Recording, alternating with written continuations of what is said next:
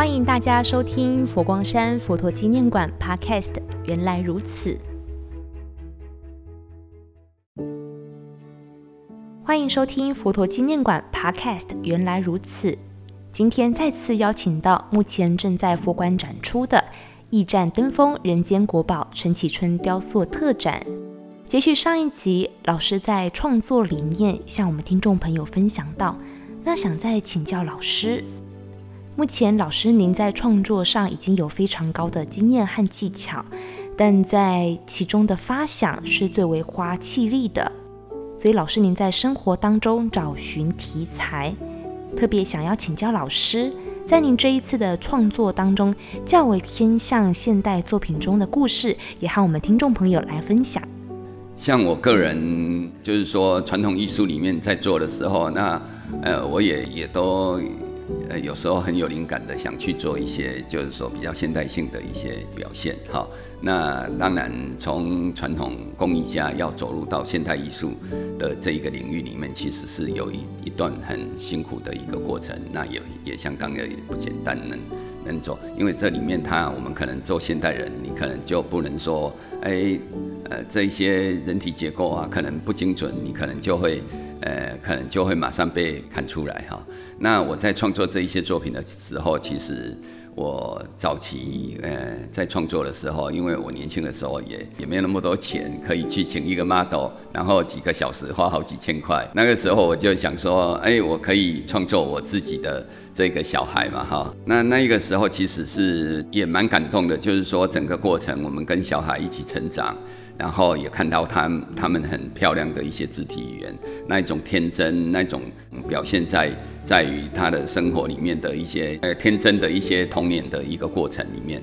所以往往我看到的时候都蛮感动的。那在这个感动的过程，我就会想说，哎，我怎样去创作一件这样的一个作品？那举一个例子，就是说我里面有一些呃一件叫新衣，那件新衣的作品就是。哎，我们这个带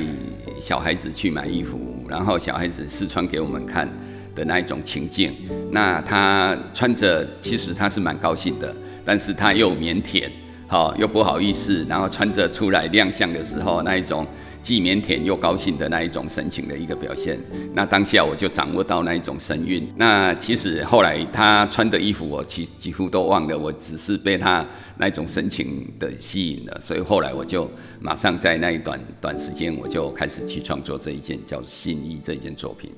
其实其实我早期创作我我小孩的时候啊，那个时候其其实我是一个父亲的角色，那父亲的角色去。去创作创作我的女儿儿子，那那那我就会很随意，因为我想刻谁就刻谁。那现在创作孙子就比较不一样了哈，创作孙子的还讲究公平哈，因为毕竟还喜欢囝囝，好，我我我我女儿的儿子哈，我儿子的女儿哈，这样，那所以我就可能要有这一些，就是说公平上的一个哈啊，其实我一开始的时候创作我长孙女的时候。那个时候纯粹是因为他们，呃，就是出去玩，然后我儿子就照了一张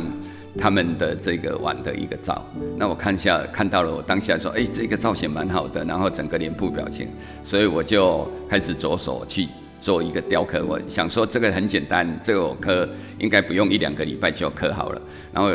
那确实也是一在一两个礼拜就把它完成。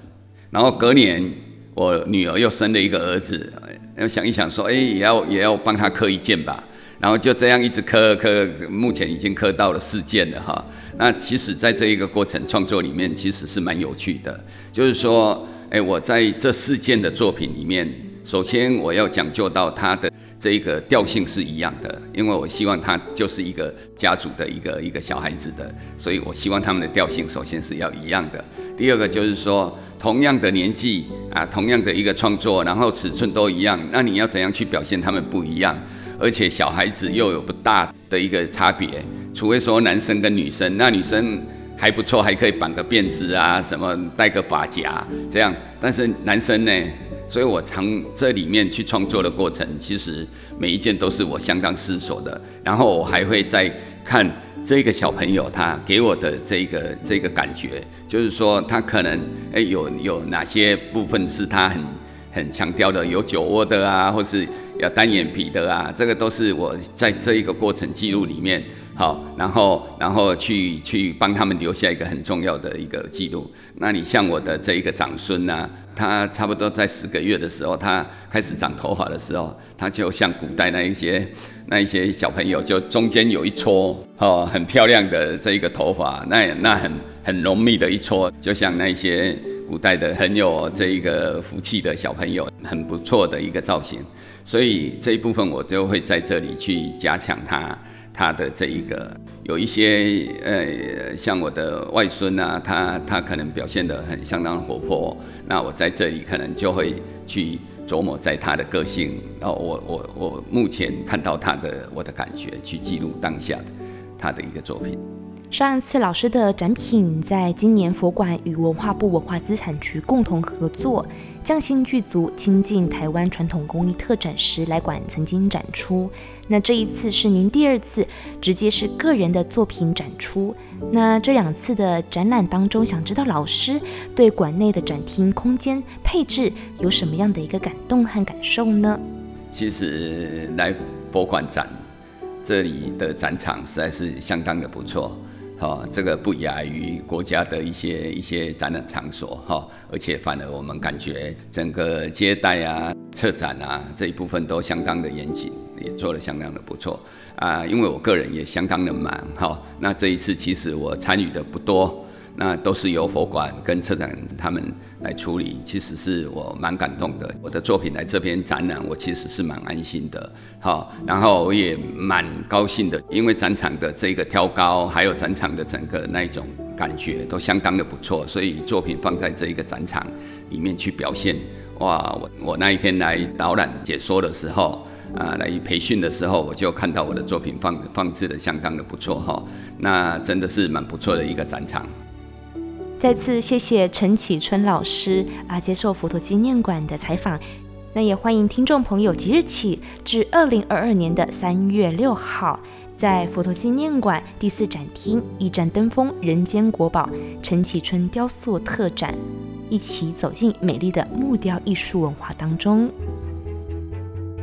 最后要记得 follow 佛陀纪念馆原来如此 Podcast，了解最新动态。也可以到佛馆官方脸书和 IG 留言哦。